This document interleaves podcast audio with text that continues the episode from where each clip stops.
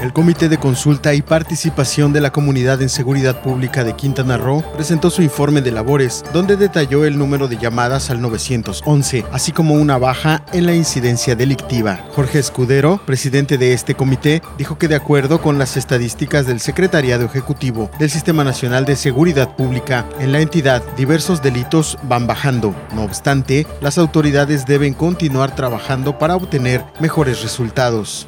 Durante julio, el homicidio disminuyó un 26%. De tener 69, se registraron 51. La extorsión también bajó un 51%. De 26, se contabilizaron 12. El robo a casa con violencia igual descendió 70% al pasar de 33 a 10 casos. Respecto a las llamadas de auxilio, en agosto del año en curso, manifestó que ocurrieron 21.533 solicitudes de auxilio, entre ellas faltas cívicas, violencia de pareja, familiar, en contra de la mujer, maltrato infantil, suicidio, amenazas de suicidio y menores extraviados. En ese sentido, Jorge Escudero pidió a los próximos participantes del proceso electoral no politizar el tema de la seguridad, al tiempo de lamentar que en el Estado y los municipios hayan dejado de entregar apoyos alimentarios.